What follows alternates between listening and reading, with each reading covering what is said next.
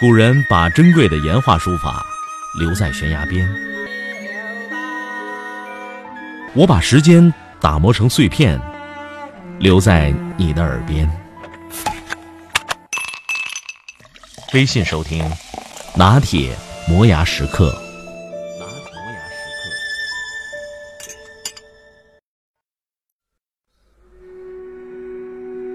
岛村感到百无聊赖。发呆的凝望着不停活动的左手的食指，因为只有这个手指才能使他清楚的感到就要去会见的那个女人。奇怪的是，越是急于想把它清楚的回忆起来，印象就越模糊。在这扑朔迷离的记忆中，也只有这手指所留下的几许感触，把她带到远方的女人身边。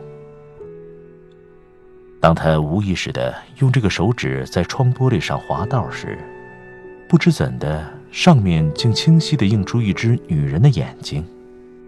他大吃一惊，几乎喊出声来。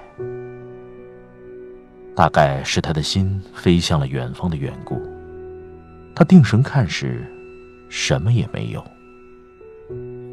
映在玻璃窗上的是对座那个女人的形象。外面昏暗下来，车厢里的灯亮了。就这样，窗玻璃就成了一面镜子。然而，由于放了暖气，玻璃上蒙上了一层水蒸气。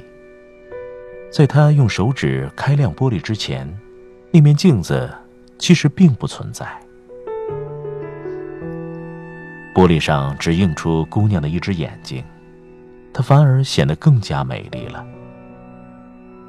岛村把脸贴近车窗，装出一副带着旅愁观赏黄昏景色的模样，用手掌开了开窗玻璃。姑娘上身微倾，全神贯注地俯视着躺在面前的男人。她那小心翼翼的动作，一眨也不眨的严肃目光，都表现出她的真挚感情。男人头靠窗边躺着。把弯着的腿搁在姑娘身边。这是三等车厢，他们的座位不是在岛村的正对面，而是在斜对面。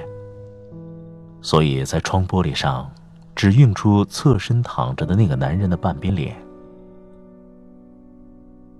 姑娘正好坐在斜对面，岛村本是可以直接看到她的，可是他们刚上车时，她那种迷人的美。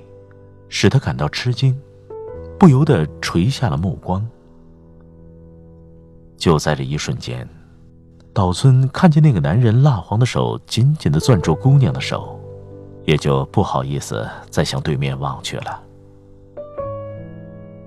镜中的男人只有望着姑娘的时候，脸上才显得安详而平静。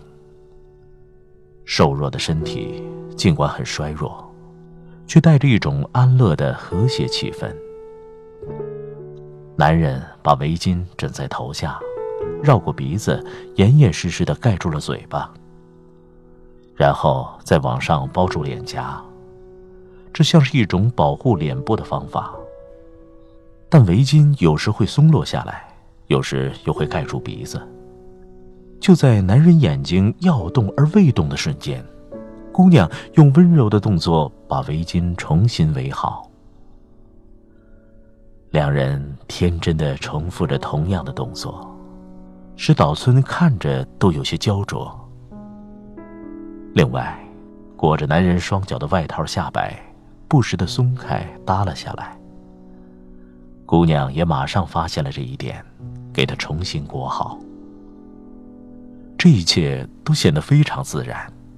那种姿态几乎使人认为他们俩就是忘记了这所谓距离，走向了漫无边际的远方。正因为这样，岛村看见这种悲愁，没有觉得心酸，就像是在梦中看见了幻影一样。大概这些都是在虚幻的镜中幻化出来的缘故。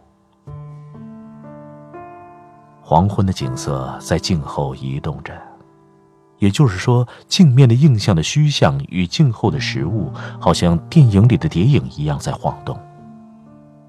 出场人物和背景没有任何联系，而且人物是一种透明的幻象，景物则是在夜霭中的朦胧暗流，两者消融在一起，描绘出一个超脱人世的象征的世界。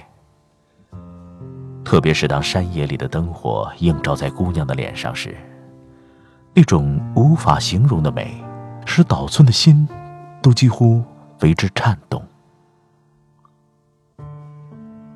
在遥远的山巅上空，还淡淡的残留着晚霞的余晖。透过车窗玻璃看见的景物轮廓，退到远方，却没有消失，但已经黯然失色了。尽管火车继续往前奔驰，在他看来，山野那平凡的姿态越是显得更加平凡了。由于什么东西都不十分惹他注目，他内心反而好像隐隐的存在着一股巨大的感情激流。这自然是由于镜中浮现出姑娘的脸的缘故。只有身影映在玻璃窗上的部分，遮住了窗外的幕景。然而，景色却在姑娘的轮廓周围不断的移动，使人觉得姑娘的脸也像是透明的。车厢里也不太明亮，窗玻璃上的映像不像真的镜子那样清晰了，反光没有了，这使岛村看入了神。他渐渐地忘却了镜子的存在，只觉得姑娘。好像漂浮在流逝的木景之中。这会儿，姑娘的脸上闪现着灯光，镜中映像的清晰度并没有减弱窗外的灯火，灯火也没有把映像抹去，灯火就这样从她的脸上闪过，但并没有把她的脸照亮，这是一束从远方投来的寒光。模模糊糊地照亮了他眼睛的周围。他的眼睛同灯火重叠的那一瞬间，就像在阳光的余晖里飞舞的妖艳而美丽的夜光虫。